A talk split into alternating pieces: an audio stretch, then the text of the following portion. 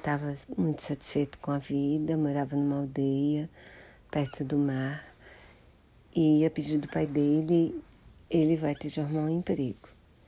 O emprego que ele arruma é de ser carteiro numa ilha em que quase todo mundo é analfabeto, ou pelo menos quase analfabeto funcional.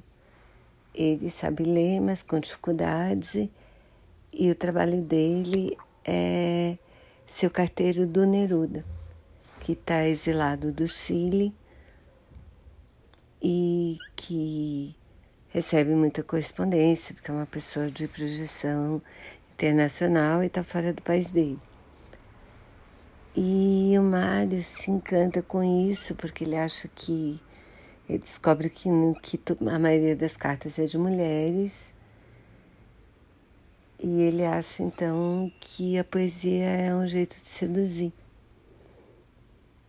E aí ele se apaixona e quer que o Neruda o ensine a, a seduzir a, a moça com auxílio da poesia.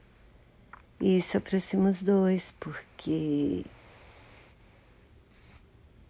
o fato dele entender a poesia, apreciar e se encantar e querer fazer poesia, isso encanta o Neruda.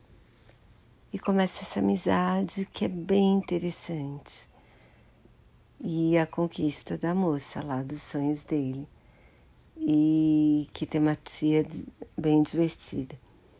A música do filme é linda, o filme vale super a pena, encantador assim. Imperdível, super recomendo.